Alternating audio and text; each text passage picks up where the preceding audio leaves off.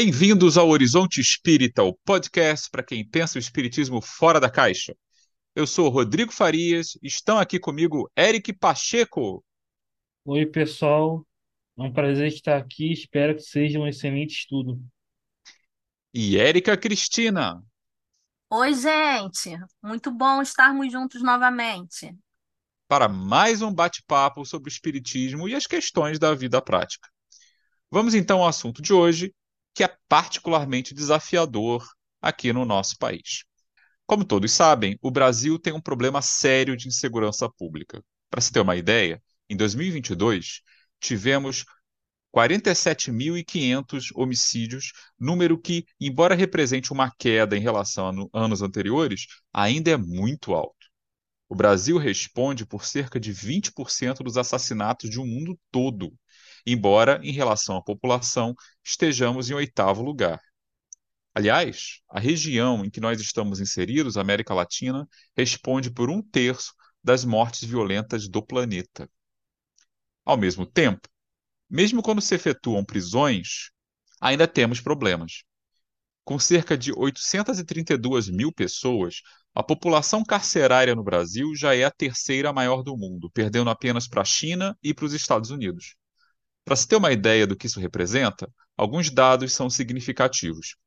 O primeiro é que esses 832 mil estão num sistema que, tecnicamente, só tem 596 mil vagas, ou seja, há muito mais gente do que espaço. O segundo é que esse número representa um aumento de 257%. Repito, 257% em relação ao do ano 2000, que era de cerca de 233 mil prisioneiros. E, por fim, o terceiro é que um em cada quatro desses prisioneiros atuais está em regime provisório, ou seja, não foi julgado e condenado. E, portanto, pode ser inocente. Num cenário desses, do qual apresentamos apenas uma pequena faceta, é compreensível que o medo e não raro a indignação sejam reações comuns entre os cidadãos. Parte da sociedade procura soluções draconianas para o problema, com penas mais longas ou apoio a políticos com discurso na linha do prendo e arrebento. No entanto, como todos sabemos também, prender apenas não adianta. Aliás, boa parte do crime organizado no país hoje é chefiado de dentro das prisões. Então, saindo desse lado mais terreno e ampliando um pouco o nosso leque, como é que a gente, de um ponto de vista mais espiritual, pode lidar com o crime e, sobretudo, com os criminosos? O que a doutrina espírita tem a nos dizer sobre questões como justiça, punição e reabilitação daqueles que ferem as leis humanas e divinas. É esse o assunto do nosso episódio de hoje. Para facilitar, nós vamos dividir o assunto em tópicos. E começando pelo mais fundamental. Né? Então, nessa primeira parte, vamos tratar do que é um crime. Ou melhor, o que é um crime do ponto de vista espírita. E, para isso, nós vamos começar aqui com uh, o nosso bom e velho Kardec e vamos começar com o nosso assessor para assuntos da codificação, Eric. A palavra é toda sua. É, o crime, de acordo com o Espiritismo, no capítulo, ah, na terceira parte do Livro dos Espíritos, né, das leis morais, se fala que é o que vai contra a lei de Deus, né, né, que é o mal. E o bem é tudo que vai a favor da lei de Deus né? Então, isso seria o crime. E a, a, a punição e o castigo, né? ou expiação, o, o, a obra de Kardec usa o termo punição e castigo, embora algumas pessoas não gostem, mas é, é no sentido da consequência natural do mau ato praticado. Então, isso seria a noção de crime e castigo de acordo com o Espiritismo, né? o crime seria o que vai contra as leis de Deus, que seriam as leis naturais, né? E o castigo, é, as consequências naturais, né? Inclusive na, na nossa vida mesmo e no, no pós-vida, na erradicidade, quando a gente escolhe provas para expiar os erros, né? Érica, você quer comentar? Então, é, eu acho interessante a gente sempre partir exatamente, né, da, da codificação, como o Eric falou, afinal de contas, o Espiritismo, né, nunca é demais a gente lembrar que é o cristianismo redivivo, né? E aí a nossa referência maior, até para estar tá pensando a respeito disso, é sempre o próprio Cristo. E essa ideia de, de crime aos olhos de Deus e aos olhos das leis humanas, né? A gente tem esse julgamento e a condenação que dividiu a história também aí, né? Que é para gente na nossa reflexão, que é o julgamento que foi feito com Jesus. E ali fica bem claro essa confusão que às vezes a gente faz, né, para poder condenar. Jesus, quando ele está lá pregando naquela região, o que, que ele estava fazendo, né, de mal? Essa distinção que o Eric trouxe, né, a diferença entre bem e mal como sendo fundamental para a gente poder caracterizar um crime. O mal que ele estava fazendo, né, o que eu entendo ali seria estar contrariando os sacerdotes que não estavam nada felizes com aquela popularização daquele, daquela pessoa que se dizia Messias, o profeta. Eles não concordavam com isso e viam seu poder ameaçado, não foi bem assim? Porque, embora Jesus estivesse sendo é, culpado né, de vários, estava sendo é, é, acusado, na verdade, né, de vários crimes, não existia, na verdade, provas. É, falavam que ele estava profanando o dia de sábado, não é isso? Dia de resguardo né, dos judeus, que ele estava que ele estava blasfemando, que ele estava querendo subverter, enfim, tudo isso. Acontece que eu fui até dar uma olhadinha na, na lei judaica e para que essa denúncia ela realmente chegue né, na condenação, precisa pelo menos de duas testemunhas para dar suporte a isso, né? E isso de fato não aconteceu. Eles chegam até Jesus, como a gente sabe, através dessa da corrupção, né, que Judas acaba fazendo parte, né, com as moedas lá que ele recebe e ele denuncia com aquele beijo que seria o beijo, né, seria ali uma manifestação de carinho. E contrariamente, a gente vê que ali é o sinal do que a gente entende como uma traição. E aí fica aquele jogo de empurra até que Jesus chega à cruz. E ali ele, a gente sabe que ele está ao lado de outros dois criminosos aos olhos das leis humanas. E aí, essa cena, né, é, eu fiquei pensando quanto que é interessante da gente fazer essa, essa análise. O que que movimenta a nossa avaliação a respeito dos crimes até hoje, né? A gente está baseado em quê? Que olhar que a gente lança a respeito das situações e circunstâncias? Se a gente ainda está preso nesse julgamento da aparência ou se a gente de fato está procurando olhar além dessa questão temporária das leis humanas, né, que mudam de acordo com os interesses, lugares e tempo. Então, é, eu gostaria de propor uma reflexão a respeito disso nesse primeiro momento.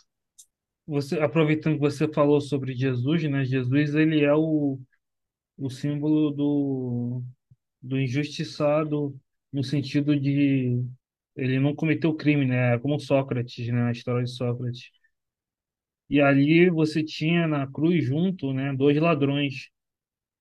E aí você teve o ladrão que se arrependeu e foi para o céu e o que acusou Jesus, né? E foi para o inferno, né? Segundo a doutrina cristã, né? Então isso mostra a visão do do, do cristianismo sobre o, o, o erro, o mau caminho, né? É como o que Jesus falou em relação a, a, a adúltera, né? Vai e não peques mais, né? Então, o espiritismo, o, espiritismo, o cristianismo vê a importância do, do arrependimento e da, e da volta ao caminho do bem. Está falando da, da tradição cristã, né?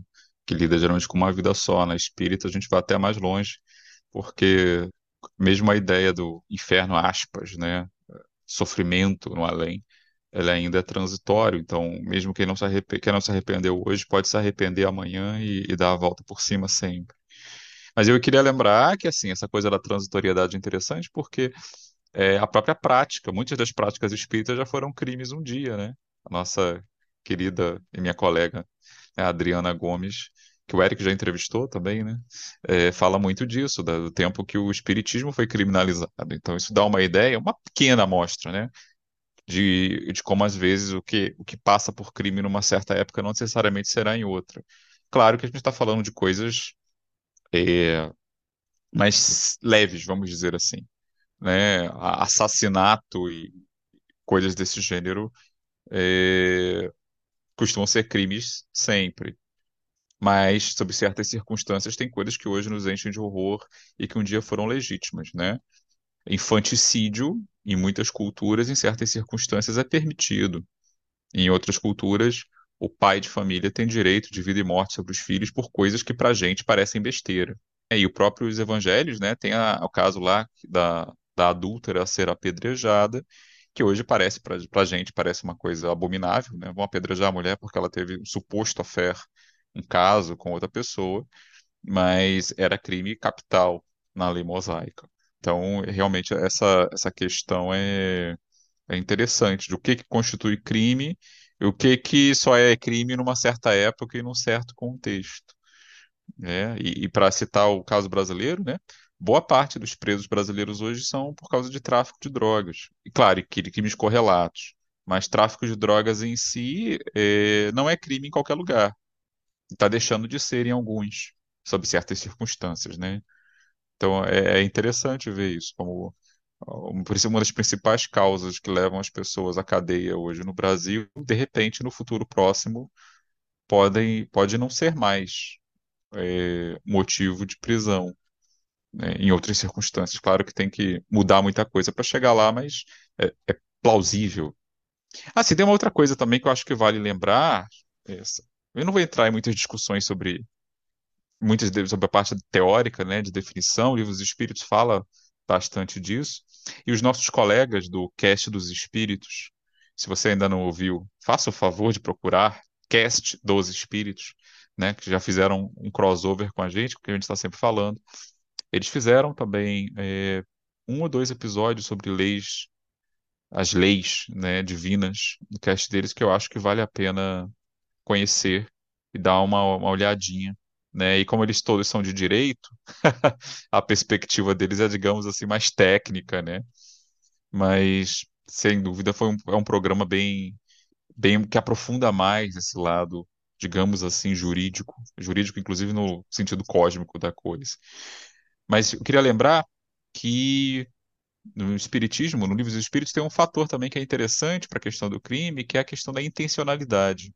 Os Espíritos falam ali que a intenção conta mais do que o ato, o que expande muito a possibilidade do que passa ou não por crime. Essa semana eu estava falando do Bhagavad Gita com meus alunos de introdução a grandes religiões, lá na FRJ, e tem uma coisa que Krishna diz no Bhagavad Gita, né, que é um dos é um trecho de um poema épico, mas que acabou é quase uma obra à parte, né, sagrada para os hindus, em que Krishna vai dizendo que o mesmo ato, mesmo ato sagrado, né, com oferta de sacrifício aos deuses, dependendo de como uma pessoa, a atitude interior da pessoa, a motivação íntima dela, os, os efeitos espirituais são completamente diferentes. Né? Se você vai com uma certa motivação, ok, isso vai te levar próximo para a libertação. Mas se você vai seguido pelas paixões ou pelo ganho, isso dá outro sentido. Se você vai querendo fazer o mal por egoísmo, isso dá um outro sentido. E o ato é o mesmo. E acho que o livro dos Espíritos vai um pouco nessa linha, né? É, existe o ato, ok, mas o que que motiva? E a lei humana também. É, leva isso em consideração, né? Quando se fala de crime doloso, que é aquele feito com intenção, do culposo, que é quando é alguma coisa mais involuntária. Então isso é sempre importante. O que que motiva o ato? Só voltando um pouco, você falou da divisão entre lei, lei, lei de Deus e lei moral, né? Uhum. E a gente sabe que a, na, na lei mosaica tinha essa divisão, né? A, a lei de Deus era, era os dez mandamentos e as leis civis, né? E a obra de Kardec diz que pelo povo lá ser muito atribulado, vamos dizer assim, Moisés teve que impor as outras leis rígidas, né? E depois Jesus trouxe o Deus de amor, né? E o Espiritismo vem trazer a, a vida futura, o Consolador, são as três revelações, né? Mas realmente tem uma parte, ah, tem a lei eterna e imutável, né? E tem a lei, a lei passageira, né? E realmente a, a intenção ela conta, a intenção ela, ela, ela pode influenciar, né? Dar um exemplo aqui a questão do, do aborto, né? Por exemplo, um aborto por, por um motivo banal ou o aborto por risco de vida para a mãe. O Livro dos Espíritos diz que o aborto por risco de vida para a mãe ele pode ser justificável. Então, a intenção, as circunstâncias, você tem princípios, né? As circunstâncias vão vão variar a, a gravidade. Bom, vamos então agora, já que a gente falou já dessa diferença, né, entre lei humana e lei divina e, e alguns critérios que agravam ou amenizam, né, eh, os atos, vamos agora falar da, da resposta que se dá a um ato considerado infra- de infração, né, ou de crime, que é a questão da justiça. Para que que serve, afinal, esse negócio que nós chamamos de justiça, né? Vamos começar, como sempre, né, pra- com a nossa boa e velha codificação. Eric, o que que o nosso amigo Revile, né, o nosso querido Allan Kardec, tem a dizer, em linhas gerais, sobre a questão da justiça divina, ou quem sabe a justiça humana? Então, agora eu, eu queria me estender um pouco mais ah, e falar, né? sobre o que o Livro dos Espíritos, a obra de Kardec, tem a falar sobre isso. Então, na questão 796, se pergunta: no estado atual da sociedade, a severidade das leis não constitui uma necessidade? A resposta: uma sociedade depravada certamente precisa de leis severas. Infelizmente, essas leis mais se destinam a punir o mal depois de feito do que a lei secar a fonte. Só a educação poderá reformar os homens, que então não precisarão mais de leis tão rigorosas. Então, os espíritos eles reconhecem a importância da severidade das leis, mas eles dizem que é melhor você remediar do que você punir, né? Então, a educação vai remediar, né? E lembrando o conceito de educação na obra de Kardec, não só a educação pelos livros, mas a educação no sentido de formar os cará os caráteres, né? E o livro dos Espíritos, ele é, eu diria sempre pró-vida. Então, ele é contra a pena de morte. Na questão 780, se pergunta: desaparecerá algum dia da legislação humana a pena de morte? Incontestavelmente desaparecerá. E sua supressão assinará um progresso da humanidade. Então, o Espiritismo, a posição oficial é contra a pena de morte, assim como é contra, por exemplo, o aborto ou a eutanásia, né, que fazem parte, vamos dizer assim, dessa, dessa cultura da, da morte, né? Aí, o único caso em que matar um semelhante seria justificável seria no caso de legítima defesa, que é o excludente de licitude, que inclusive já, já tem na nossa lei, né? Como está na questão 661. A lei de conservação da homem o direito de preservar sua vida. Não usará ele desse direito quando elimina da sociedade membro perigoso? Há outros meios de ele ser preservado do perigo. Aí ele fala contra a pena de morte, né? Mas aí na questão 748 ele fala da legítima defesa, que seria o o único caso em que isso poderia ser aceito, tanto do ponto de vista individual quanto do ponto de vista tem uma questão lá que fala também da guerra, enfim. Então a posição oficial é essa do espiritismo. E tem no Evangelho segundo o Espiritismo o espírito Elizabeth de França, ele, ela diz, né, a verdadeira caridade é um dos mais sublimes ensinamentos de Deus para o mundo. Entre os verdadeiros discípulos da sua doutrina deve reinar perfeita fraternidade. Devem amar os infelizes, os criminosos, como as criaturas de Deus. Então, o, o Evangelho, segundo o Espiritismo, fala da caridade para com os criminosos, né? Ah, em vários, em vários locais, né? É, o, a ética cristã fala, né, do amor aos inimigos, né? É fácil amar os amigos, difícil é amar os inimigos, né? Então, faz parte da ética cristã ser contrário à pena de morte, né? Mesmo em crimes hediondos, né? Acredito que você pode ter penas, sei lá, talvez prisão perpétua, num caso, mas não pena de morte, porque, in- inclusive, você tira pro espiritismo, o, o- você matou a pessoa, mas ela não morreu, né? Continua viva, né? Você vai matar o inimigo seu, ele vai, ele vai continuar, inclusive ao seu lado, literalmente. Eu só queria colocar aqui também a questão 861, que fala da questão da escolha e do livre-arbítrio, né? Que o espiritismo preza pelo livre-arbítrio, livre-arbítrio, né? Então, o espiritismo vai olhar mais para a questão da culpa individual e do livre-arbítrio, porque tem algum, alguns tem alguns críticos de Kardec que dizem que ele é muito individualista, no sentido que ele olha para a culpa individual em vez de olhar para a culpa da sociedade, né? Mas o espírito tem aquela bagagem, né? O espírito tem aquela aquela bagagem, ele tem o livre-arbítrio. Exato, essa aí, é, essa questão 661 é contra a pena de morte, né? Eu cheguei a citar, mas eu não, eu não li, eu não li toda. É, eu acho que vale a pena mencionar porque ela diz duas coisas. Primeiro, eles dizem que a pena de morte, né, é um- não deve ser feita, é um crime e tal. E aí Kardec insiste, usando um argumento que é bem razoável do ponto de vista material, né? A lei de conservação dá ao homem o direito de preservar sua própria vida. Não aplica ele esse direito quando elimina da sociedade o mesmo perigoso? Ou seja, é o argumento da autopreservação, da legítima defesa, vamos dizer assim. E os espíritos dizem uma coisa que também é bastante razoável e pragmática. Há outros meios de se preservar do perigo sem matar. Esse é o primeiro ponto, né? Que às vezes é desconsiderado quando as pessoas estão no calor das emoções. E, e eles complementam. É necessário, aliás, e, e esse acho que é o, é o grande ponto aqui, abrir e não fechar ao criminoso a porta do arrependimento. Ou seja, eles já estão de olho aqui no seguinte, que uma noção de justiça Tudo bem, a pessoa cometeu um crime, mas a noção de justiça não pode ser simplesmente destruir o criminoso, porque aí vira vingança.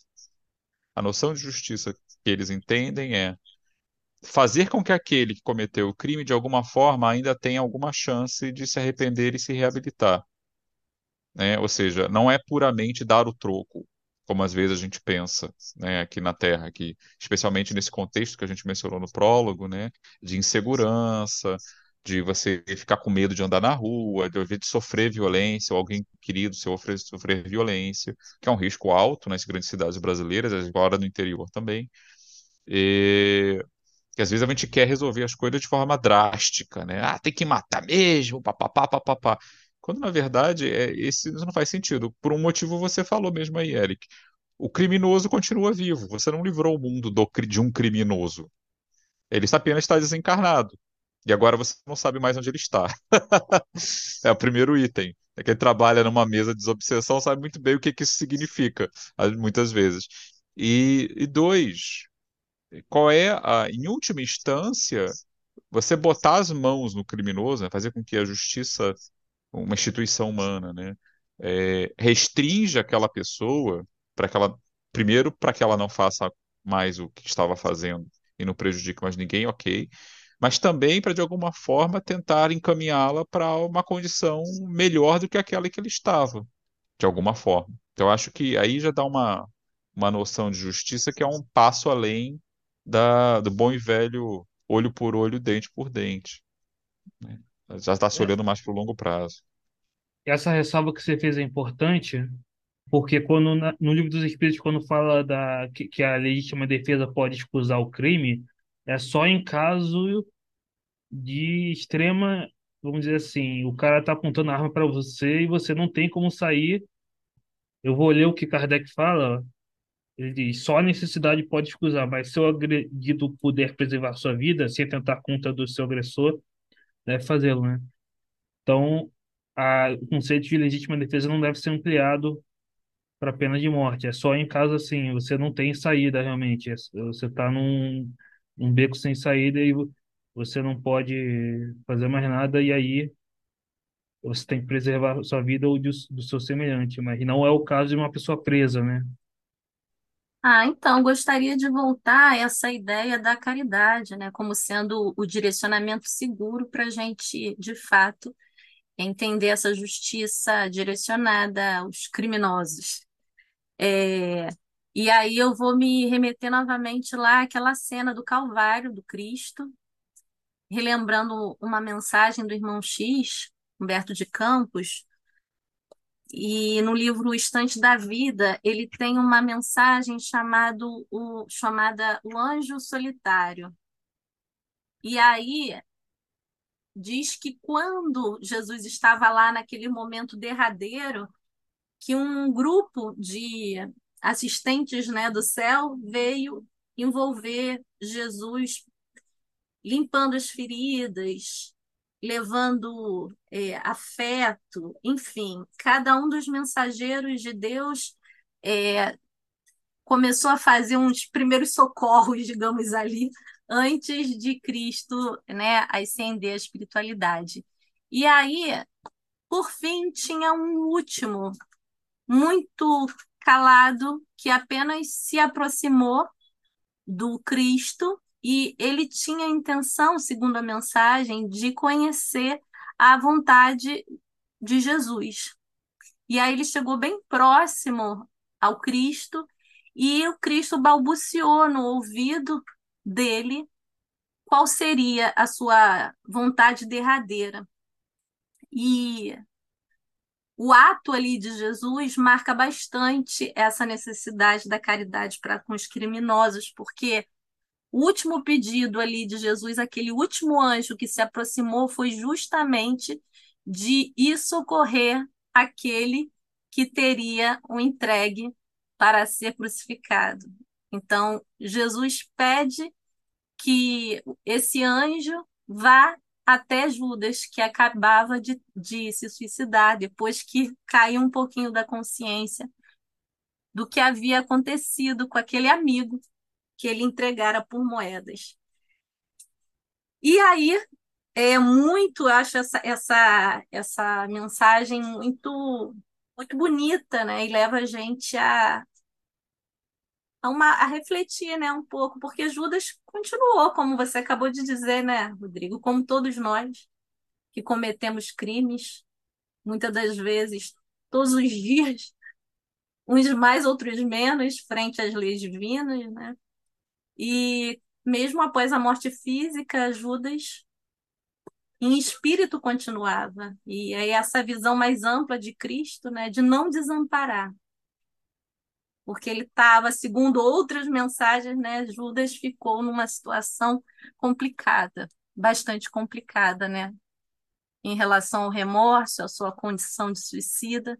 E ainda assim, Jesus não deixou de socorrê-lo. Bom, então eu acho que a gente pode, amarrando tudo isso, né, é a ideia de que, pelo menos do ponto de vista espírita, e aí por espírita estou entendendo, sobretudo, as orientações gerais, os princípios da codificação, né, a, a justiça, ela, voltando a um ponto que eu já falei, mas eu vou reiterar, né, ela não pode ser meramente retributiva. Ela também tem que criar alguma condição para favorecer a, a reabilitação, né, a reforma, vamos dizer assim, a reparação, talvez também, é, por parte daquele que cometeu o crime. E, e, lembrando que, de novo, pelo que a gente falou aqui, né, é, crime do ponto de vista espiritual vai muito além daquilo que é apenas ilegal. Né? Há crimes espirituais que são legais e, e há coisas perfeitamente aceitáveis, até louváveis, que podem ser ilegais, né, aqui na Terra, dependendo da época e do lugar. Né? A lei divina, segundo o Espiritismo, não se altera, mas as leis humanas, sim. O duro é a gente entender a lei divina, né? conseguir captá-la, né? compreendê-la da melhor forma que a gente possa. O pessoal no Cast dos Espíritos problematiza bem uh, essas dificuldades. Né? Mas aqui a gente só está dando uma pincelada geral, uma, fazendo quase uma sensibilização para o tema, né? Porque, e eu insisto nisso, uh, nós vivemos num, eu tenho a impressão, eu moro no Rio de Janeiro, de que aqui no Brasil a gente está chegando numa época, já estamos nela há tempos, na verdade, dependendo do lugar, em que os problemas sociais eles se tornam cada vez mais problemas individuais também, né? Tem, é como se a gente estivesse em cima de uma panela de pressão que já está há tanto tempo ali no forno e a válvula não está dando conta, que ela está prestes a explodir numa série de aspectos. É, aqui no Rio, neste momento que a gente está gravando, eu acho que isso a Erika é testemunha, né? Nós moramos numa área da cidade que era relativamente tranquila até uma década atrás e que agora está assim tomada por tiroteios e brigas de facções e milícias, etc, etc. Então assim, o problema social aqui está muito visível. Não está mais sendo naquela questão de as áreas pobres sofrem, as áreas mais ou menos ou mais privilegiadas estão isentas. Não, está pegando em todo mundo de alguma forma, direta ou indireta. Então, é, o Eric objetou aqui no chat tam, também, né? Também, a área de. A Zona Norte também a coisa está quente. Então, assim, tem coisas que pareciam mais localizadas, a gente podia tentar ignorar em alguma medida, mas agora não. No meu caso aqui, é, eu abri a janela e estou a, a 500, 600 metros de um morro que anda bastante agitado. Né? E assim, quem vive nessa parte da cidade, quase todos os bairros, de alguma forma, também têm tido que se preocupar muito com isso, né? Os jornais falam muito disso. Mas isso é só um retrato local de uma situação que é a mais geral. E é, quando a gente fala de crime, por exemplo, eu estava vendo uma entrevista do Drauzio Varela, que é uma, uma figura muito interessante, assim. Ele diz coisas muito interessantes, e numa entrevista já antiga, de sete anos atrás, é, para o portal Nexo, né, de jornalismo, ele estava falando da questão do crime organizado e como a, o sistema penitenciário brasileiro, por exemplo, ele é de tal maneira, né, ele é tão lotado que o Estado não consegue proteger as pessoas. Então a organização fica por conta dos presos. E quem, durante muito tempo, conseguiu botar alguma ordem e diminuir os conflitos, diminuir os, alguns abusos que eram comuns nas prisões, pelo menos em certas partes do país, foram os próprios criminosos se organizando, né? E, e que de lá para cá, desses sete anos, a gente sabe que alguns desses grupos é, organizados de dentro das prisões é, passaram, ganharam uma influência colossal, né? E, e, hoje disputam no cenário nacional, né, os seus territórios, que agora são estados inteiros, não são mais é, pedaços de cidade apenas. Né? Mas isso a partir de uma necessidade que surgiu do próprio sistema, né? Pelo que eu entendo da entrevista do Drauzio e de outros, a própria crueldade do sistema exigiu um nível de organização que antes não havia, não daquela forma, e isso acabou reforçando o crime por um lado, mas também atendendo algumas necessidades dos internos, porque o Estado que deveria por lei fazer isso não fez. E, e a gente aqui fora, de maneira geral, também não nunca quisemos, fizemos questão de que fizesse né? É, uma vez eu vi alguém dizendo que o, o, o, prisioneiro, né, a pessoa que está na prisão no Brasil, independentemente de ser culpado ou inocente, né, aquela que está na prisão, ele é um dos grandes, maiores abandonados de todos. Ninguém liga para eles. Né? Ninguém está preocupado, a não ser os familiares diretos, muitas vezes, com o bem-estar deles. Pelo contrário, se alguém fizer, por exemplo, uma campanha política prometendo que vai tornar a vida deles pior ainda, é capaz de ser eleito com grande margem de votos. Que as pessoas entendem que eles devem mesmo ser tratados da pior forma possível porque fizeram por merecer, sem perceber que, na verdade, isso tem consequências para a gente também, tudo que vai e volta, né? Ninguém está segregado da sociedade realmente.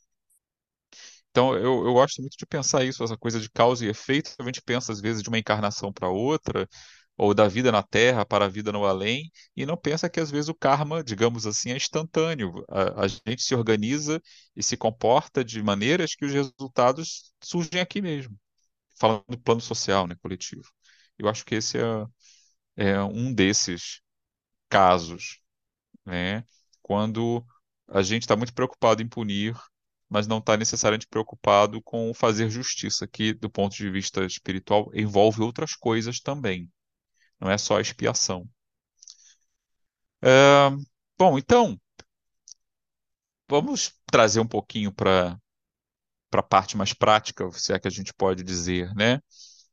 como que são que é a relação entre nós, né, e o- os, os chamados criminosos, né? Que a gente sabe também pelo espiritismo que muitas vezes é, é uma, uma situação, né, ser criminoso, estar na situação de criminoso, que é uma coisa que faz parte do passado de muitos de nós. Por mais impecáveis que sejam é, as nossas fichas, os nossos atos nesta vida, né? É, o Eric falou no início que da diferença entre ser criminoso na lei humana, né, e ser criminoso na lei divina. Então, acho que a gente poderia então dizer, ver se vocês concordam, que na verdade, de uma certa maneira, num mundo como o nosso de provas e expiações, onde a maioria dos espíritos, com algumas honrosas exceções, ainda é bastante pouco desenvolvida moralmente, né? De uma certa forma, criminosos todos somos em alguma medida. Ou vocês acham que isso é um, um exagero, assim? Eu tô, eu tô pegando pesado. Eu acho que tem que se diferenciar, né, o, o nível, né? Mas todos nós somos espíritos imperfeitos, né? Mas, claro, tem que se diferenciar um crime hediondo de um crime, por exemplo, rou- roubar um celular, né? É um bem material. Mas se você mata outra pessoa, aí já é um crime hediondo, né? É, porque aí você tirou uma vida. Então, é, tem tem níveis, né? Claro, mas todos somos espíritos imperfeitos, né? Ah, eu queria falar uma coisa, não sei se, se cabe, um relato.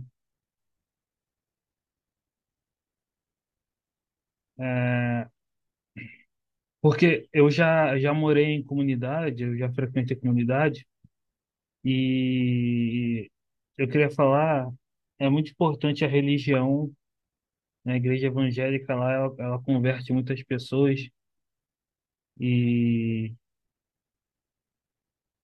e quando eu morava lá já sofri ah, com criminalidade, né? E assim, normalmente os, os traficantes eles ficam se revezando, né? Então eles não, por exemplo, um, um- uma facção toma uma comunidade, depois vem outro e toma, e vem outro e toma, e vem outro, aí vem outro, aí fica se revezando, né? Eu, eu me lembro que eu estava na igreja evangélica e os traficantes de uma a facção tinha dominado o, o, a favela e tinham expulsado os evangélicos que ficavam em cima da comunidade, porque lá era um local de observação, né? Que eles ficavam lá em cima e lá, de lá eles olhavam, né? É, porque é como se fosse um território mesmo, né? Então eles expulsaram o, o, os evangélicos e a, de uma igreja e, e eles vieram para nossa, né? Então eu só queria falar isso para mostrar, assim, normalmente ah, essas facções é- elas, elas não hoje em dia elas não surgem de dentro da comunidade, né? Porque o Rio de Janeiro se tornou tão perigoso que é é uma luta de, de facção com facção que uma domina a outra e que domina a outra, né? Então, normalmente, ah, e aí eles vão cooptando eh, eh, pessoas depois, né? De se estabelecer. E, enfim, tem, tem muita, tem muita discussão, né, na política, na direita, na esquerda em relação a isso, mas é, é só assim uma, uma opinião. Eu não acho que, que o sistema tenha criado isso, é, no sentido assim, de que a favela criou como uma autoproteção, porque algumas pessoas colocam essa questão, né? de que as comunidades criaram como uma autoproteção em relação até à polícia. Eu acho que foi uma questão de, de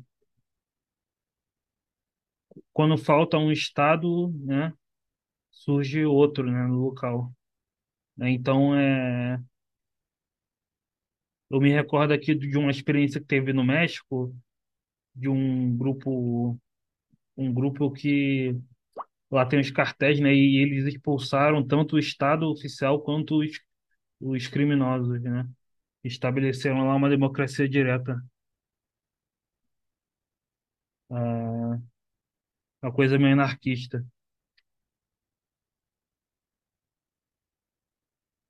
Olha, Eric, eu duvido muito que haja democracia direta num cartel. Pode ter uma aparência de democracia, algum tipo de participação popular, Não, mas. não, eles expulsaram o, quar- o cartel, teve uma Ah, revolta no, Mé- num, num dos cartéis do México, teve uma revolta, e a população expulsou os, os traficantes do cartel e expulsou o Estado mexicano também. Estabeleceu ali uma, uma democracia direta, um- uma revolta meio anarquista ali, estabeleceu uma democracia direta numa região específica do México. você sabe se foi em Chiapas, onde tinha aquela galera da guerrilha que nos anos 90 tinha aquele subcomandante Marcos? Será que foi lá? Que tinha um, um grupo é, guerrilheiro lá nos anos 90, mas eu não sei o que aconteceu depois. É, eu não sei. Mas eu sou, eu falei isso só para mostrar assim, é, o, o crime organizado, ele é um agente de opressão em relação ao, a, a- ao- às pessoas da comunidade, não um aliado, né? Às vezes a Claro. polícia também é. Então, o ideal seria fazer como se fez nesse, nesse local, expulsar qualquer tipo de, de, de, de monopólio, né, ali da, da coerção, da força. Érica anarquista, olha só. Segurança comunitária, que era um princípio, sabe quem adotava uma linha nessa parecida com essa? Os Panteras Negras, que eram marxistas-leninistas, né? Eram revolucionários negros nos Estados Unidos dos anos 60 e 70. Eles começaram formando grupos, porque as leis locais permitiam porte de arma desde que elas fossem visíveis. Em algumas cidades americanas que tinham uma população negra significativa. Então, eles começaram se organizando com ideais marxistas-leninistas, mas organizando patrulhas nos bairros, como uma forma de, primeiro, prevenir o crime que atraía a atenção das polícias, mas também como uma forma de intimidação dos policiais que frequentemente abusavam, como aqui, né, sobre essa população que era pobre e negra. Então, é, esse foi o primeiro ímpeto deles para se formarem. Claro que isso depois suscitou uma perseguição implacável das forças de segurança, Polícia Federal Americana, etc, etc. Mas é interessante como ah, a ideia era, era parecida. Começou com uma coisa comunitária e local que foi se expandindo. Eric falou agora sobre a questão do monopólio, né? Aí eu lembrei de uma coisa que eu acho que é interessante também da gente pensar. O monopólio, né, é tão perigoso, tanto nesse contexto que ele falou, em vários outros, e o monopólio da narrativa a respeito do criminoso. Estava pensando sobre isso, né? Essa imagem que a gente cria através da mídia, através, né? É um tópico que você estava propondo até da gente também, né, Rodrigo, conversar na reunião de pauta. Rodrigo trouxe esse enfoque, porque não ajuda muito, né? O quanto que a gente, às vezes, incita a violência a partir disso. E aí eu lembrei o quanto que eu gosto de narrativas, por exemplo, nos filmes, que desconstroem essa ideia de que o, o marginal nasce pronto. Eu gosto muito de narrativas que vão lá resgatar, de certa forma, a história desse sujeito lá, quando ele ainda era uma criança, muitas das vezes, lá, seja onde for, né, o seu lugar de origem e tal. É, eu não lembro qual dos filmes, mas eu sei que um dos livros, um dos filmes que abordaram aquele caso do ônibus 174, eu não lembro se foi o documentário ou se foi um outro. Enfim, mas eu gostei muito da postura de, de quem escreveu o filme, porque desconstrói um pouco esse olhar inicial de julgamento, não é você dizer que está certo, né? O fato de um, de um rapaz entrar num ônibus aqui no Rio de Janeiro, né? e fazer uma professora refém e acaba essa professora sendo morta.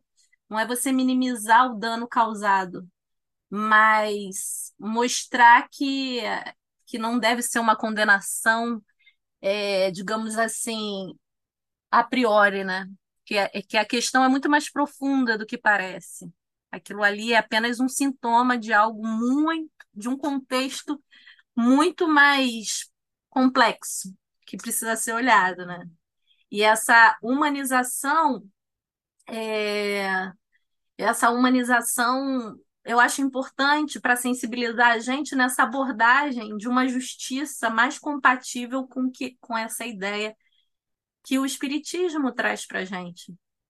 Isso, quando a gente humaniza, fica mais fácil, eu acho.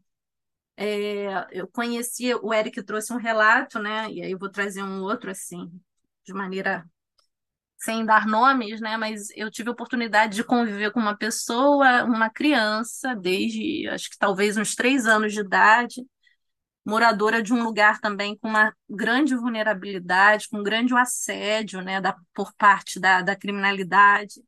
Essa criança veio de uma família extremamente com muitas dificuldades e ela foi esperando isso tudo. E uma, e uma, ali a gente vê um espírito que trazia muito fortemente um, uma, uma dedicação ao trabalho desde tenra idade. Uma pessoa muito trabalhadora, enfim.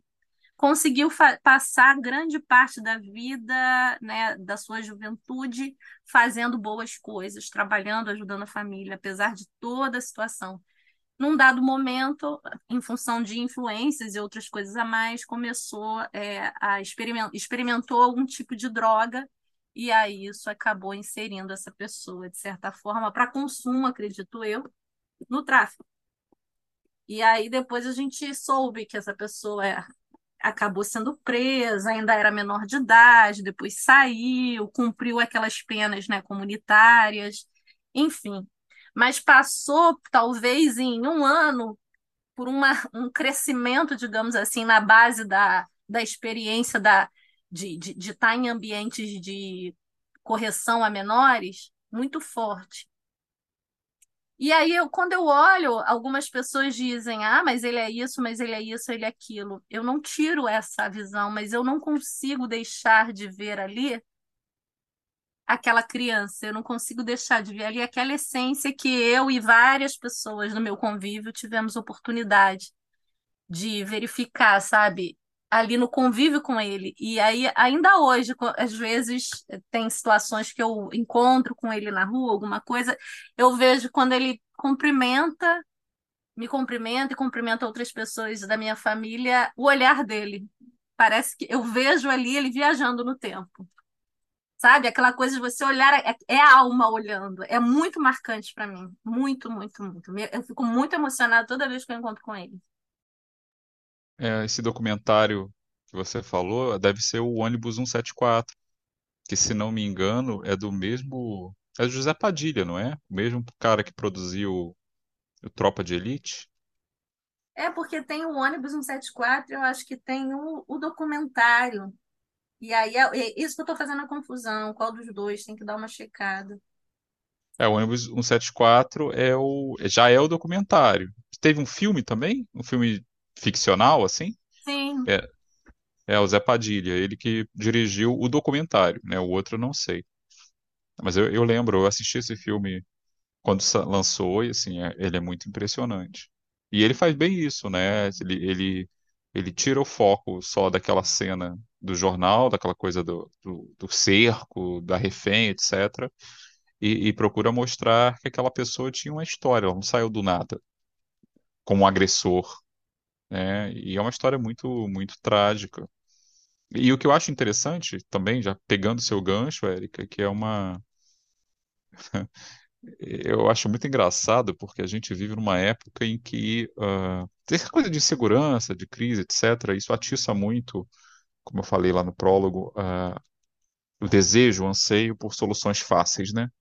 Aí surge essa coisa do bandido bom e bandido morto, e muita gente que é que é espírito, espiritualista, que no entanto simpatiza com esse tipo de discurso.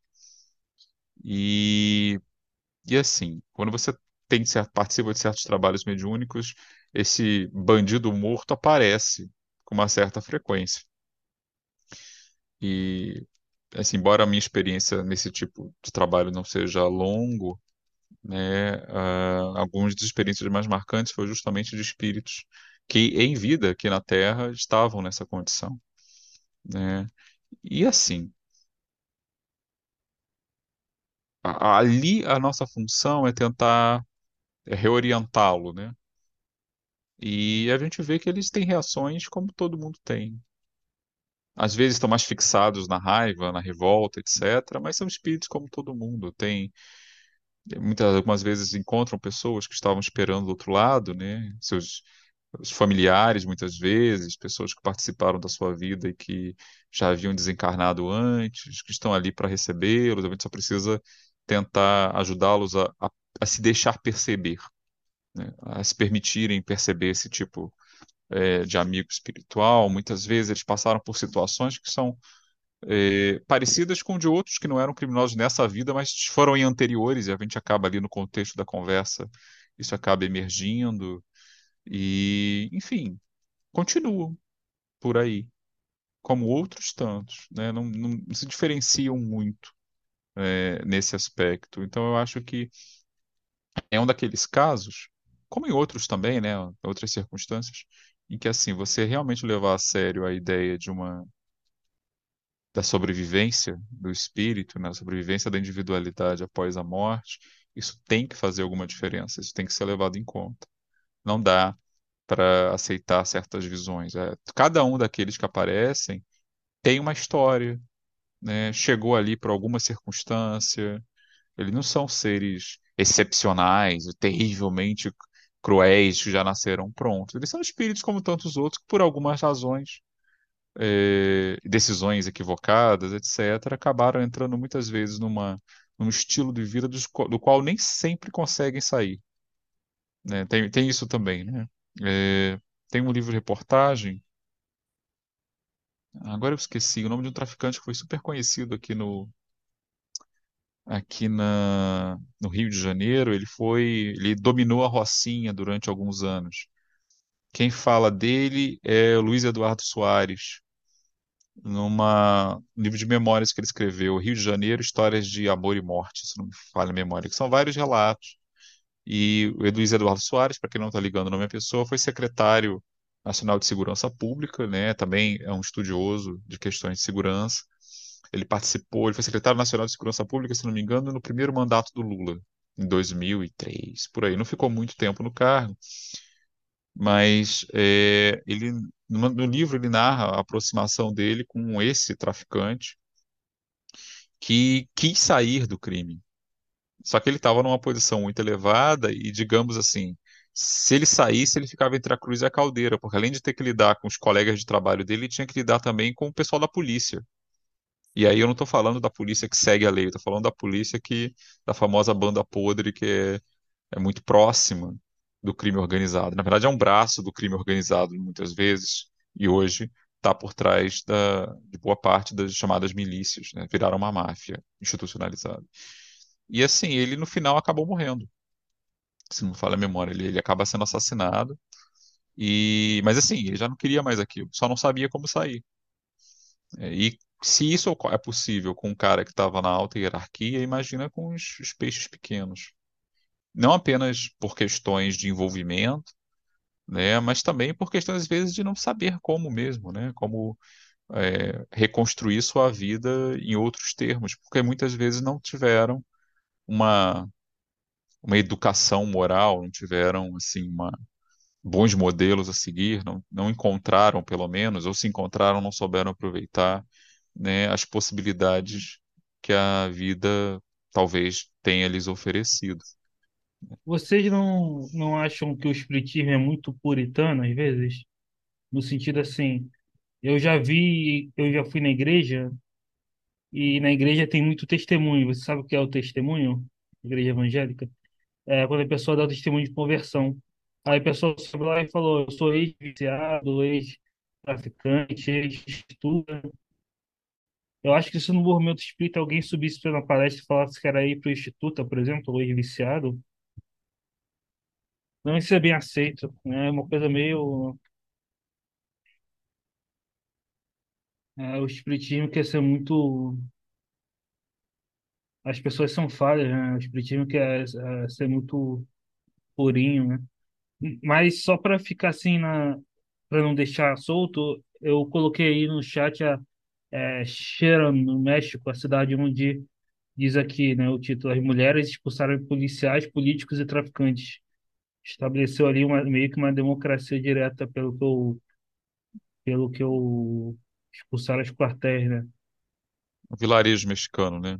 Ah, É um lugar bem pequenininho. É, Aí iniciativas comunitárias às vezes podem dar certo, sim. e e esse, essas coisas sempre afetam as, as pessoas mais vulneráveis na sociedade, né? A pena de morte afeta, por, como sempre, além da pena de morte poder o Estado ser falível, né, e pessoas inocentes poderem morrer porque é irreversível, afeta sempre as camadas mais mais baixas, né, assim como o aborto ou a eutanásia, né, afetam as pessoas mais vulneráveis, né, como por exemplo o, aborto quando quando ele é usado para para casos de deficiência, para abortar síndrome de Down, por exemplo, ou a eutanásia está sendo usada para para eliminar pessoas com depressão, por exemplo, em vez de haver tratamento na Europa, essa, Suicídio cul- assistido por depressão, né? Que está sendo é, aceito em alguns países. essa cultura da morte que eu coloco pena de morte, eutanásia e aborto, sempre é, é, para mim tem esse caráter higienista sempre de eliminar as camadas mais mais é, vulneráveis. Eu eu dei uma consulta aqui, né, da população, você falou de grupos vulneráveis, né?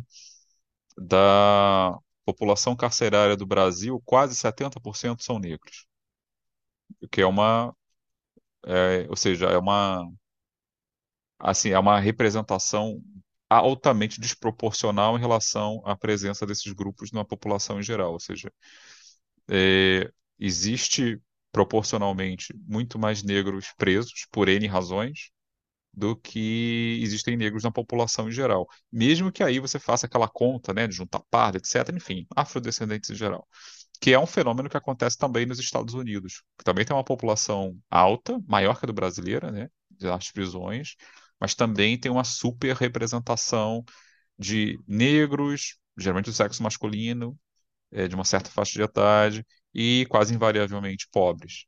Então, assim, a gente tem um modelo em que se fala muito de prender, prender, prender como forma de solução, né? Você resolver as coisas na base do castigo e da coerção, mas na prática você vê que é um sistema que tem uma preferência absurda justamente por aqueles que têm menos condição.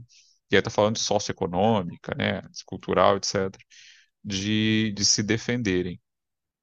De defenderem dentro das vias legais, né? Então alguma coisa está errada aí. Sem dúvida tá. Quando a gente tenta falar dessas coisas, pessoas, algumas pessoas às vezes, né, tem uma resistência muito grande, né? Ah, lá vai o defensor de bandido, né? Quando as pessoas tentam apontar que o sistema, ele tem vieses, eles têm preferências cruéis por certos grupos, as pessoas acham que fazem chacota, né? Porque fazem chacota, e aí é o meu palpite de leigo, tá? Não sou jurista nem nada, mas fazem chacota porque geralmente estão numa posição, acho eu, em que acham que não pode acontecer com elas, porque elas se consideram relativamente protegidas desse tipo de coisa, porque é uma coisa muito engraçada. É, são mesmo, as mesmas pessoas que muitas vezes dizem que o Estado é falho para um monte de coisas, confiam muito nele quando se trata de dar tiro e prender. É, eu, acho isso uma, uma, uma, uma contradição, assim. Estado, é- as coisas públicas são ruins, mas a polícia é confiável quando ela seleciona quem deve ser, sofrer repressão, quem deve ser parado numa blitz, etc. Aí funciona. Porque, claro, eu não estou nesse grupo, né? Eu não estou na, na ponta, no, no lado errado dessa relação. Enfim, mas aí é, é só um palpite. É verdade.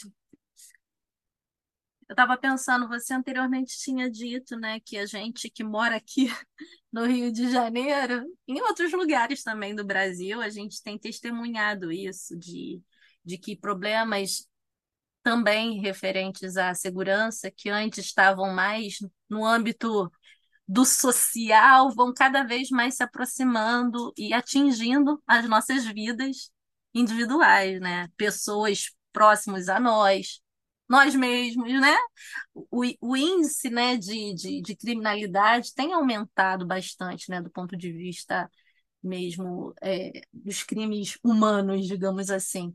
Agora, eu estava pensando aqui, eu lembrei de uma de uma mensagem que ilustra um pouco, mais uma vez, essa necessidade da gente não simplificar isso e, e mostrar que mesmo que a gente não esteja na ponta desse processo aí que você falou, se muitas das vezes a gente não está ou está, todos nós, enquanto coletividade, somos sim atingidos. E uma hora a gente acaba virando realmente a bola da vez, porque estamos conectados.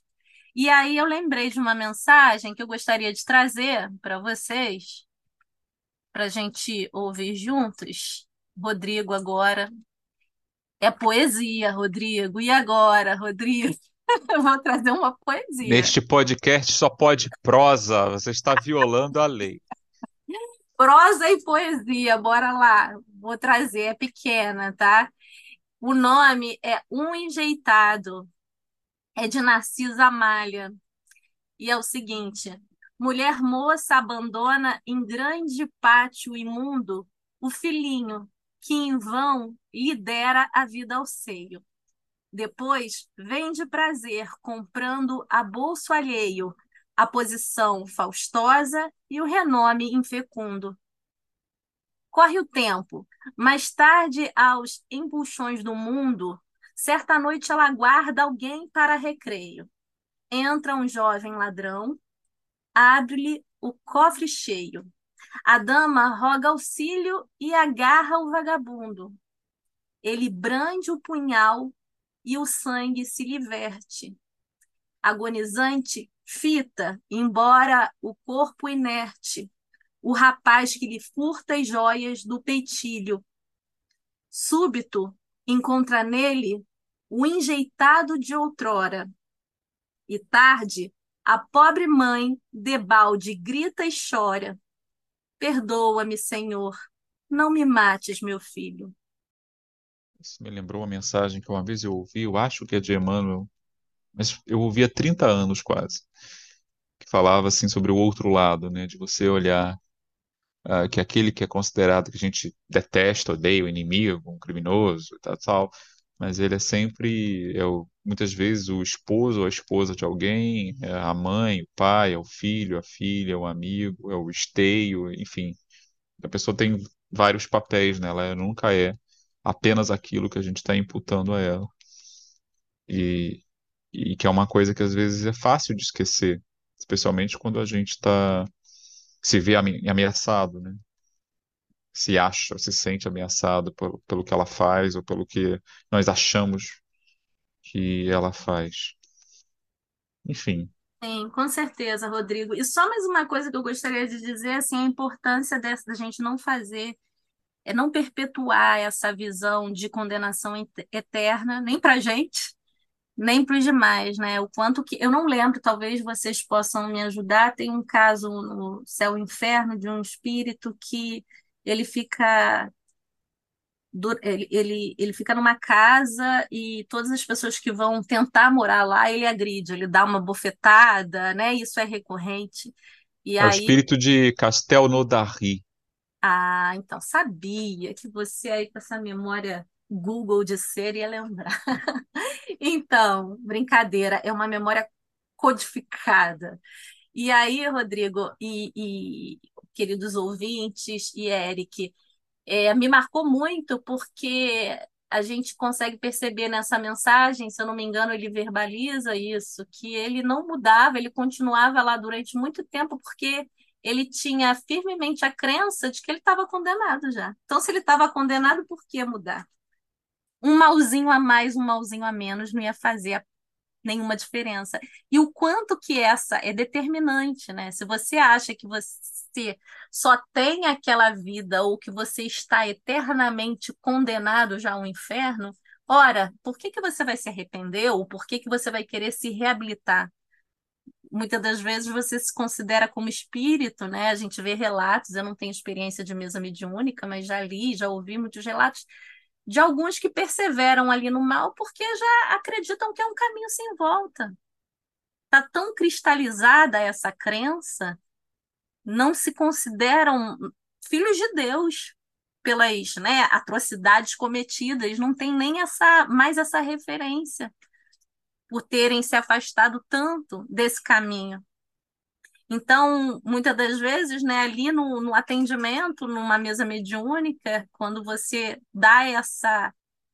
É, é, é se põe ali à disposição para dar um atendimento respeitoso para aquele que chega e relata das suas vivências, da sua humanidade por trás daquela perseguição, às vezes, num processo obsessivo, e que, como você falou antes, né, Rodrigo, possibilita que a gente veja quanto que ele é semelhante da gente. Ele é uma pessoa como nós, que tem reações e ações como nós. E aí, muitas das vezes, ali talvez possa acontecer essa caída de ficha de que é possível sim mudar. É possível sim ter outras chances. É preciso, é possível fazer um, um, um novo caminho, né? Então, acho que isso é importante para a gente, né? Não ficar presa à culpa e nem também é, levar isso, né, para nossa vida aí na espiritualidade. Vale lembrar que situações como a desse espírito de Castelo Darry, que estava preso né, no ambiente do crime, era casa, né? É, às vezes aparecem espíritos assim também. Você tenta conversar com eles e eles dizem: não, me, não perca seu tempo comigo, eu não, eu não valho o esforço. Ou seja, é, a, a, consciência dele o, o acusa tanto que é como você disse, assim, ele, ele é o primeiro a se condenar, então você tem que primeiro tentar né, contornar essa, essa fixação culpado, culposa, né, para que ele possa então aceitar alguma ajuda, porque não dá para impor. E, É, e às vezes não é tão difícil, entende? Mas assim, ele tem, a decisão é sempre dele. é, é interessante. Tem na Revista Espírita no Céu e Inferno, no Evangelho também fala dos, dos espíritos endurecidos e arrependidos, né? Então, eu tenho também tido experiência em sessão mediúnica. Às vezes é necessário várias sessões, né? Para o espírito ir para arrependimento e depois. Porque isso é uma coisa boa, né, do espiritismo. O espiritismo, o espiritismo coloca, né? Nu- Nunca fecha as portas ao arrependimento, né? Deus sempre dá novas oportunidades pela reencarnação, não tem inferno, né? E se Deus faz isso, por que que nós não faríamos também, né? É, não existe penas eternas, né? Existem penas temporárias, mas tem um caráter pedagógico, né? Enfim, É, então eu só, eu só queria é, recomendar, né, a leitura do, de obras de Kardec, das 22 obras fundamentais, e tem um livro do Dostoiévski, Crime e Castigo, que conta a, his- a história de Raskolnikov, que fala justamente do tema que a gente está falando aqui. É, ele era uma pessoa que vinha de baixo, né? Não tinha como pagar os estudos e para fazer isso ele achou que uma boa ideia cometer um crime, né? Ah, inclusive ele tinha muita inspiração e ele se considera, ele se considerava muito, né? Então, é, o livro vai mostrar o processo que acontece nas reuniões de arrependimento, né? Ah, muitas vezes ele já estava arrependido, mas aquilo vai se tornando, tem várias camadas, né? Aquilo vai se tornando mais evidente até a partir do crime ao castigo, né? Ele reconhece o castigo. No fim ele se entrega, não é isso? Antes que Sim, alguém reclame, é, esse livro tem um século e meio de idade, gente, então não é spoiler, pelo amor de Deus. Se você está esperando é, ainda ter suspense lendo Dostoiévski, pelo amor de Deus, assim, sinto muito. É, bom, é, a gente falou de um monte de coisa, a gente poderia ficar horas aqui falando de- desse tema, né? Um tema que rende muito. E- mas eu queria mencionar, né? Bom, Vou me deixar no ar uma coisa que eu acho que valeria a pena aprofundar num episódio à parte, se a gente achar um entrevistado, né? Que são, são duas coisas que eu acho que a gente até tocou antes, de certa forma, que eu acho que vale a pena mencionar. Uma é que o preso está preso, né? Então, por definição. Então, é impressionante como, a gente indo na história, você pesquisando um pouco para esse episódio, né, eu achei menções do Deolindo Amorim, por exemplo, ao trabalho espírita nas prisões, né, na Revista Espírita também tinha alguma coisa sobre isso, Kardec fala. É, a Érica, daqui a pouco ela pode falar da, da fonte que ela descobriu, né, aqui do Brasil, mas vale a pena mencionar que, aparentemente, há uma escassez considerável, pelo menos até onde eu, eu consegui pesquisar, de ações espíritas nas das prisões hoje. Aqui no Rio a gente tem o SAEP, né, Serviço de Atendimento. eh, peraí, deixa eu, deixa eu achar aqui, que eu esqueci a sigla. O significado. era- Ah, meu Deus, eu esqueci o significado do SAEP. Só um instantinho. Aqui no Rio, a gente tem o Serviço de Assistência Espírita ao Preso, né, ligado ao Conselho Espírita do Estado do Rio de Janeiro, que é, une, né, a um consórcio de algumas casas, que são seis, que fazem esse trabalho, e que originalmente, né, quando houve a ideia de fazer esse episódio, eu tentei entrar em contato com alguns desses, desses centros, e a gente não obteve resposta. né? E e, no entanto, a gente sabe também que esse serviço, né, de oferecer uma assistência espiritual aos presos, hoje no Brasil, embora haja, por exemplo, uma pastoral católica voltada para isso, né, mas é um trabalho que é basicamente dominado hoje por igrejas evangélicas, que vão até esses lugares, né, que falam com as pessoas, tem também uma ramificação, né, muitas vezes nas áreas de origem desses presos, geralmente áreas mais carentes, muito mais carentes, e, e nós espíritas, eu tenho a impressão que eu tenho, a gente meio que largou isso para lá, né? É um serviço que é raro, difícil de achar, difícil de contactar, e eu acho que isso é uma, me parece, é uma lacuna nossa. É uma lacuna nossa. Inclusive, hoje, num momento, vale lembrar, né, que tem, tem aparecido aí alguns livros já falando, por exemplo, de como ah, umas facções criminosas têm usado uma versão própria da igreja, uma leitura própria da religião evangélica, né, para como suporte ideológico. né? A coisa também já está, em alguns aspectos, anda degenerando, mas assim, a gente sequer disputa esse espaço. Dá para esperar que os presos venham até nós por razões óbvias, né? Ele está preso. A gente que tem que ir lá. Mesmo que ele não tenha interesse, se a gente não for, ele sequer vai saber que isso pode existir, que existem alternativas. E, de novo, é, lembrando que estar realmente convencido da existência de uma vida após a morte faz diferença. E a conversão religiosa nos presídios, em particular, embora hoje em dia ela seja grande parte para a religião evangélica, ela é muitas vezes genuína. Né? Isso tem um impacto na qualidade de vida do preso ali, inclusive na maneira como os outros a veem. E muitas dessas pessoas, eu suponho, é, estão realmente ansiosas de alguém que lhe diga algo diferente, que lhe dê, apresente alguma coisa diferente, uma opção de vida diferente. Só que ela vai ter que trabalhar com as opções que chegam até ela. E, e é- entre essas opções, em larga medida, o nosso espiritismo não aparece. Fala, Eric, você queria dizer alguma coisa? Não, você vai falar interessante isso, né?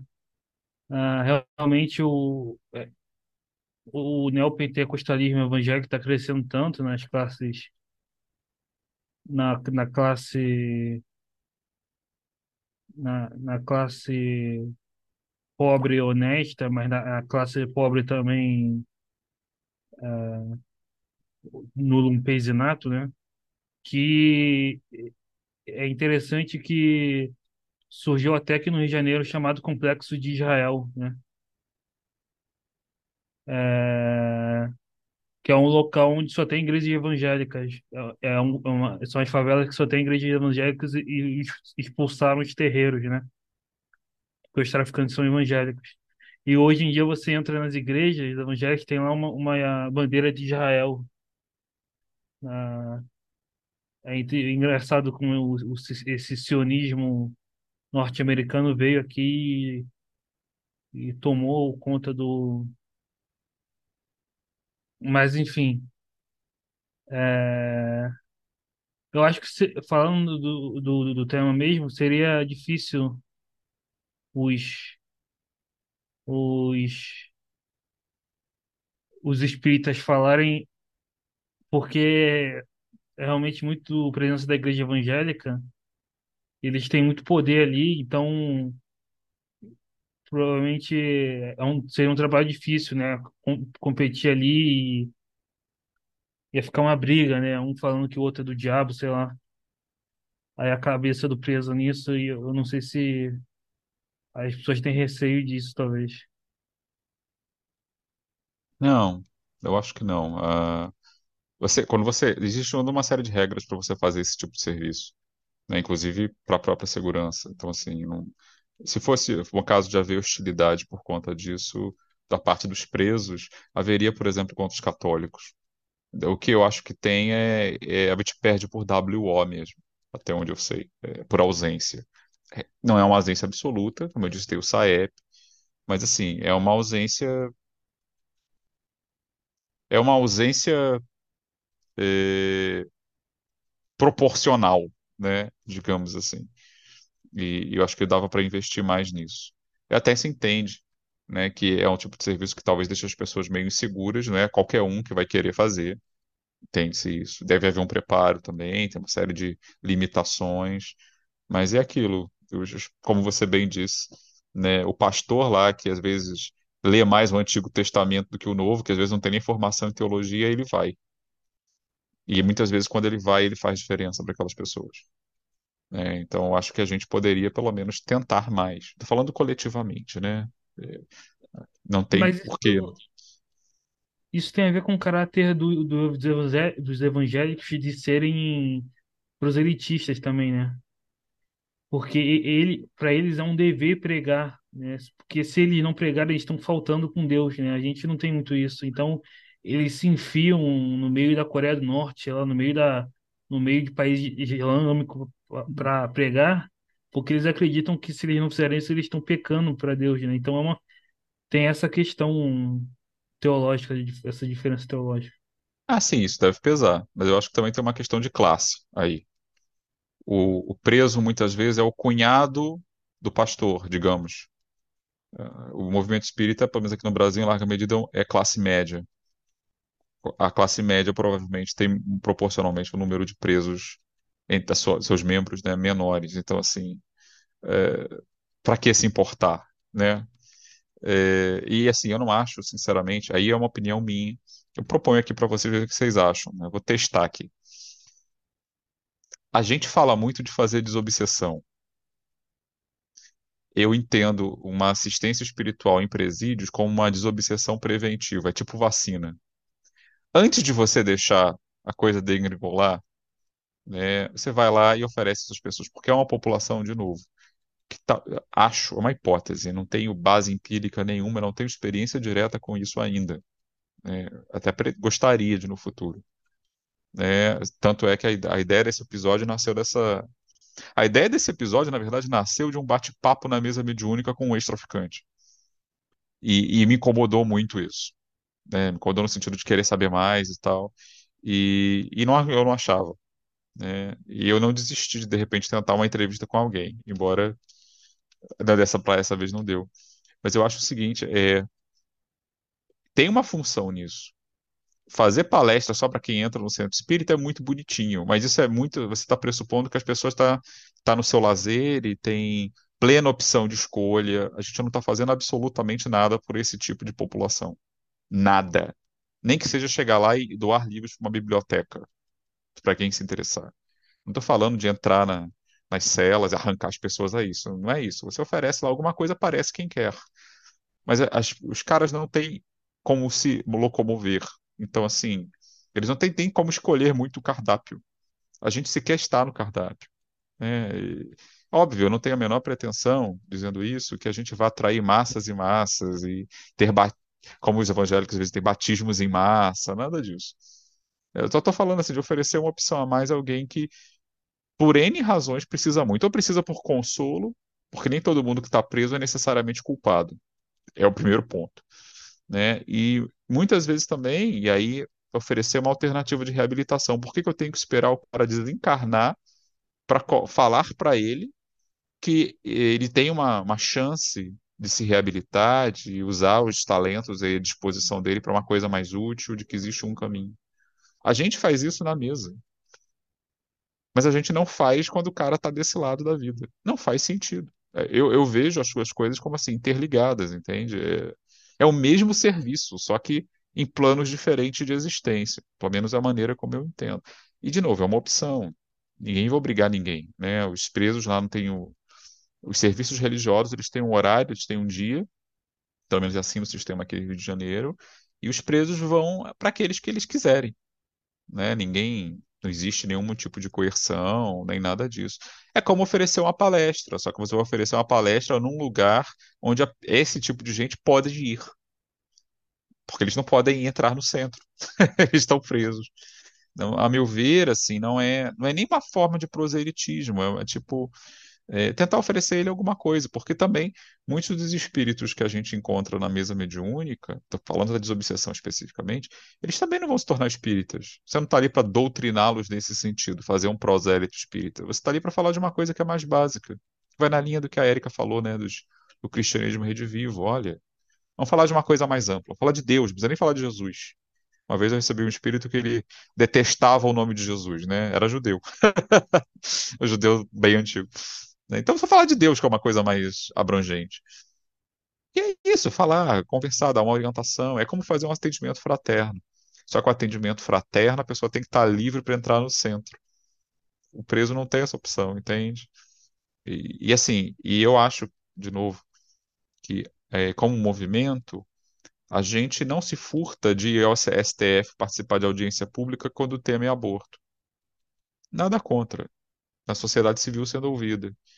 Mas a gente não dá nem um décimo dessa mesma atenção para a questão do crime. No máximo, nas, nas, nos programas assistenciais dos centros, né? De oferecer ali uma quentinha, um auxílio, às vezes algum tipo de ensino, tem casos que fazem isso, legal. Mas assim, a gente não. Para o prisioneiro, especificamente para o criminoso, assim chamado, não tem nada, quase nada. E não custaria tanto ter. né? Inclusive, é, tem uma, uma, uma mensagem, né? Tem uma, aqui no Rio de Janeiro tem uma, uma senhora já falecida, a dona Idalinda de Aguiar Matos, que ela ajudou a fundar, né, um, um serviço, vamos dizer assim, um movimento de visita às prisões, né, de espíritas. Isso em 1950, lá atrás. E na página desse serviço de assistência espírita ao preso, o SAEP, eles publicaram uma psicografia longa até dela falando desse tipo de coisa. Eu, eu selecionei um trechinho para ler, se vocês me permitem, porque eu acho que ele é muito eloquente. Né? É uma psicografia é, recebida em 2014, né, em 17 de maio de 2014, na Sociedade de Estudos Espíritas Fraternidade, na Penha Circular, bairro aqui da Zona Norte do Rio de Janeiro. E nele, né, o espírito que assina, como Idalita de Aguiar Matos, ele diz uma coisa que eu achei forte, impactante, que é o seguinte, abre aspas. Eu sei que a realidade do mundo em que vocês estão mergulhados ainda, apesar de não ser muito diferente de quando aí estive, não facilita determinados atendimentos. Mas hoje eu vim aqui pedir a vocês uma ajuda. Procurem visitar os presidiários, não é tão difícil. Vocês não precisam nem chegar ao presídio fisicamente. Ora-se muito pelos suicidas, e é necessário, mas todo presidiário com causa justa em um crime cometido é um suicida moral. Procurem, meus irmãos, nas suas orações, reservar um espaço para aqueles que estão privados da liberdade, do convívio em sociedade, por causa de desatinos e desequilíbrios cometidos. Vocês não imaginam como é dentro de uma prisão. Vocês não fazem ideia do regime de barbárie que impera nos presídios. É muito doloroso. A lei que os enclausura nem sempre os acompanha no cárcere. É muito triste. As fraquezas morais que os levaram até lá continuam empurrando-os para uma outra prisão maior a prisão do desrespeito. Animais da terra não têm trato igual. Os animais da terra têm sido tratados como irmãos, que verdadeiramente o são. E homens, nossos irmãos, recebem um tratamento de escória e são rebaixados mais ainda nas emoções inferiores que carregam. Eles são esquecidos de todas as formas. Depois que são tirados das vistas da sociedade, para muitos, eles deixam de existir, mas o desequilíbrio deles é um alimento inferior que lançam na psicosfera da Terra. Orar pelos presidiários, mentalizar para eles vibrações de dignidade humana, é auxiliar Jesus na renovação da Terra. Eu sei que hoje não é mais tão fácil entrar num desses presídios para levar uma palavra responsável, consciente, sincera. Mas nós dispomos de recursos o pensamento firme no bem, a oração sincera, a isso todos nós temos acesso. E ela diz mais coisas, mas vou ficar só, só nesse trecho, porque eu acho muito tocante. Eu, essa coisa do, do, suicida me pegou bem.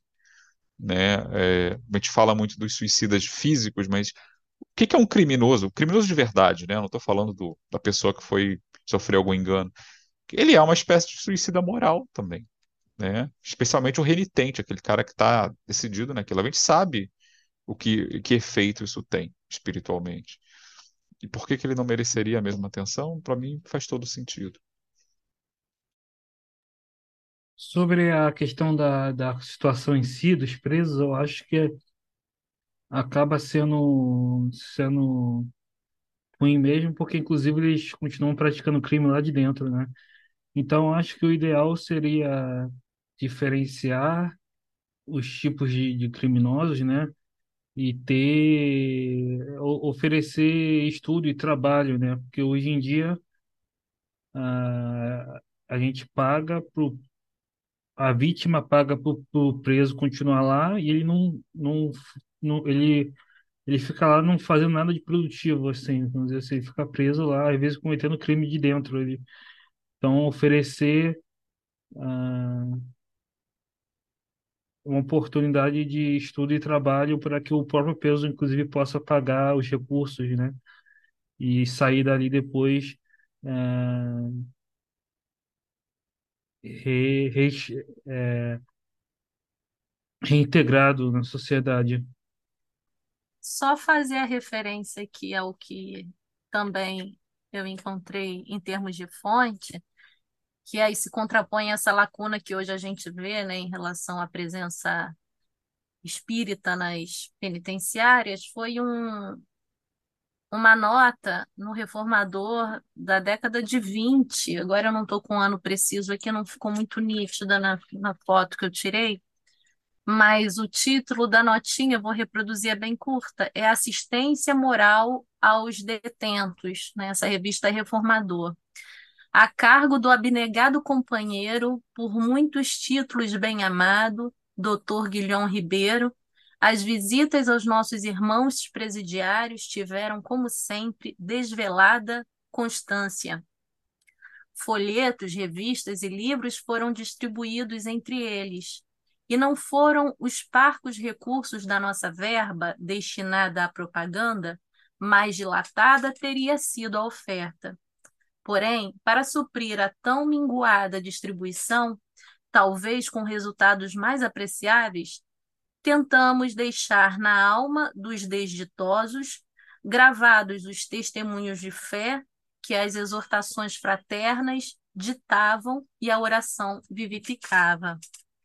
Então, assim, o que eu gostaria de deixar, quando acredito que a gente já, já esteja encaminhando para o final, Rodrigo, é, gostaria de deixar aqui, talvez até, se vocês concordarem, a gente, é, no término desse episódio, atender a essa súplica né, dessa irmã que você leu, o relato, e que, de certa forma, também é trazida nessa nota, quando eles dizem que, mesmo com pouco material né, é, de livros e folhetos, eles deixaram registrados ali o, a oração, né, a força moral. Então, se a gente puder hoje terminar de uma maneira diferenciada, fazendo uma oração para os nossos irmãos criminosos no corpo, fora dele, para que eles possam se sentir envolvidos, para que eles possam se sentir é, também filhos de Deus, sabendo que, tal como nós, erramos e acertamos, temos sempre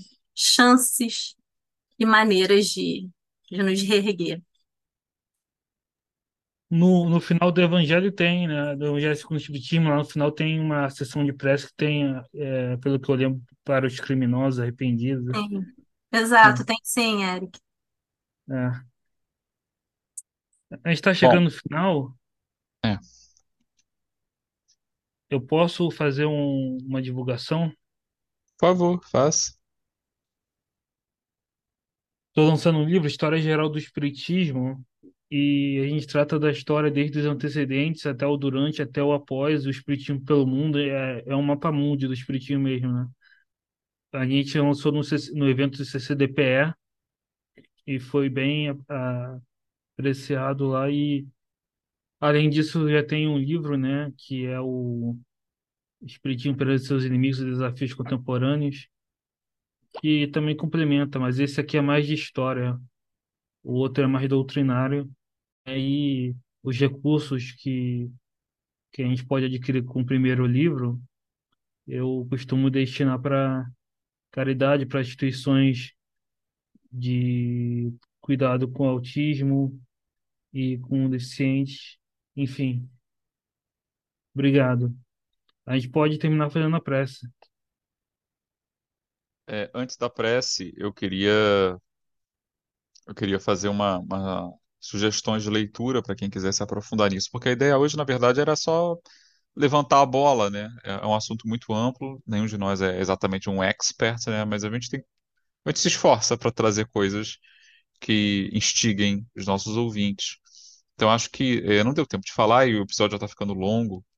Acho que vale a pena mencionar, né, algumas sugestões para quem quiser eh, se aprofundar mais. A primeira, é óbvio, é O Céu e o Inferno, ou A Justiça Divina segundo o Espiritismo, que é o subtítulo muito esquecido do nosso querido Kardec, que fala muito dessa questão, traz muitos casos de criminosos, criminosos reais, inclusive, né? É, reais que eu digo, criminosos cuja identidade você consegue rastrear, né, nos jornais da época, pessoas que foram historicamente, é, são historicamente identificáveis e que tem essa seção dos criminosos arrependidos, de fato.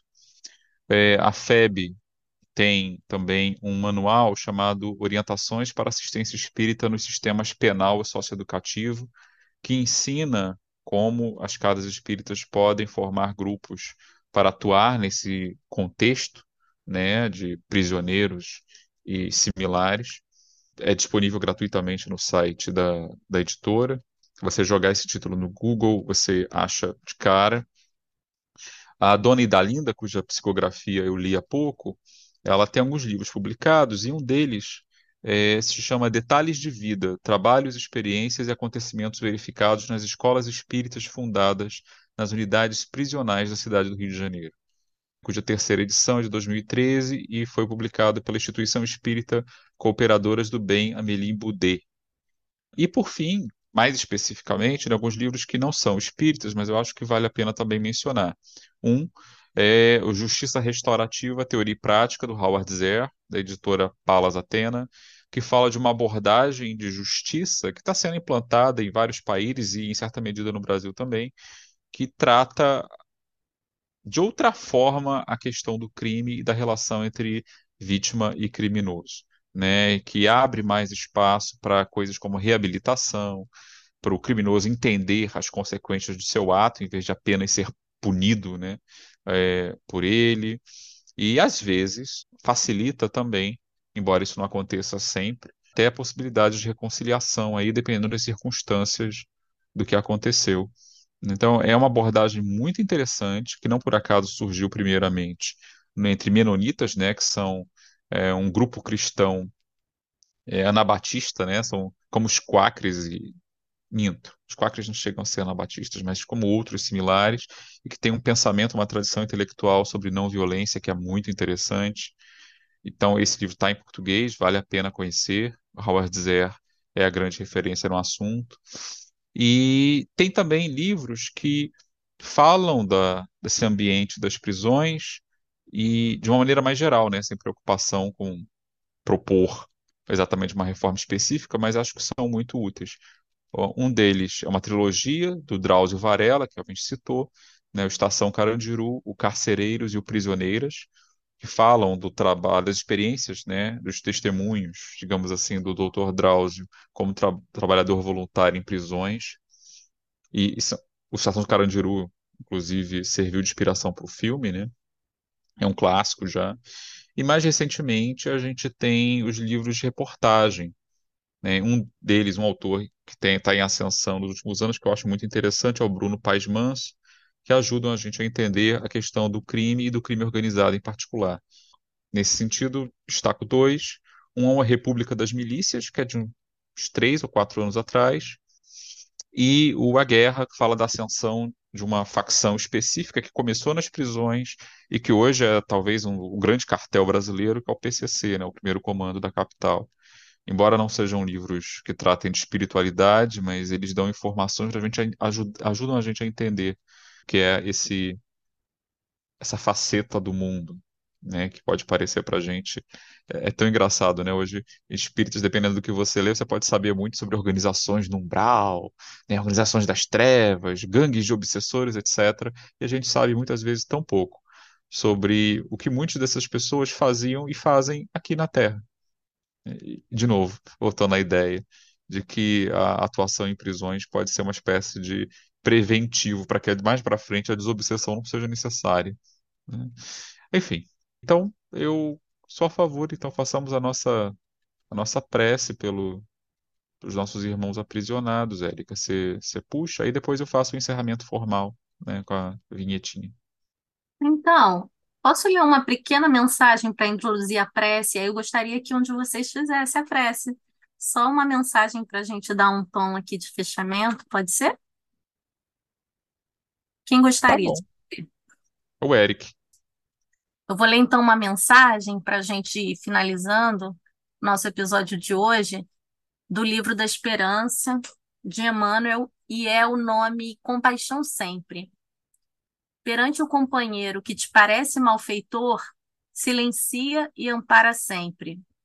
Assim como existem pessoas aparentemente sadias, carregando enfermidades que apenas no futuro se farão evidentes para a intervenção necessária, há criaturas supostamente normais, portadoras de estranhos desequilíbrios, aos quais se lhes debitam gestos menos edificantes. Compadece-te, pois, e estende os braços para a obra do auxílio. Muitos daqueles que tombaram na indisciplina e na violência, acabando segregados nas casas de tratamento moral, guardam consigo os braseiros de angústia que lhes foram impostos em dolorosos processos obsessivos pelas mãos imponderáveis dos adversários desencarnados de outras existências. E quase todos os que esmoreceram no caminho das próprias obrigações, rendendo-se ao assalto da crueldade e do desespero, sustentaram por tempo enorme, na intimidade do próprio ser, a agoniada tensão da resistência às forças do mal, sucumbindo muitas vezes à míngua de compreensão e de amor. Para todos eles, os nossos irmãos caídos em delinquência, volvamos assim pensamento e ação tocados de simpatia, recordando Jesus, que não cogita de nossas imperfeições para sustentar-nos, e certos de que também nós, pela extensão das próprias fraquezas, não conseguimos, em verdade, saber em que obstáculos do caminho os nossos pés tropeçarão. Senhor Deus, de misericórdia, não repelais esse criminoso que acaba de deixar a terra. A justiça dos homens o castigou, mas não o isentou da tua. Seu remorso não lhe penetrou o coração, Tira-lhe dos olhos a venda que lhe oculta a gravidade de suas faltas. Possa o seu arrependimento merecer o acolhimento benévolo e abandonar os sofrimentos de sua alma. Possam também as nossas preces e intercessão dos bons espíritos levar-lhes esperança e consolação, inspirar-lhe o desejo de reparar suas ações mais numa nova existência e dar-lhes forças para não sucumbir nas novas lutas em que se empenhar. Senhor, tem piedade dele. Assim para os encarnados como para os desencarnados. Assim seja. Assim seja.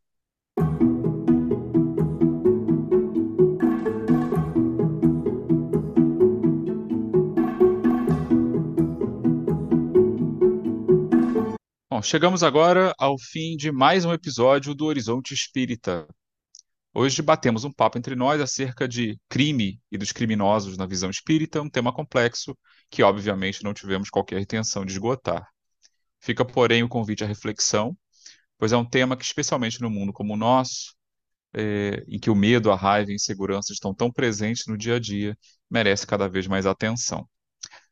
Aproveito para lembrar que o Horizonte Espírita está disponível nas principais plataformas de podcast e também tem um perfil no Instagram, o arroba Horizonte Espírita, e no YouTube.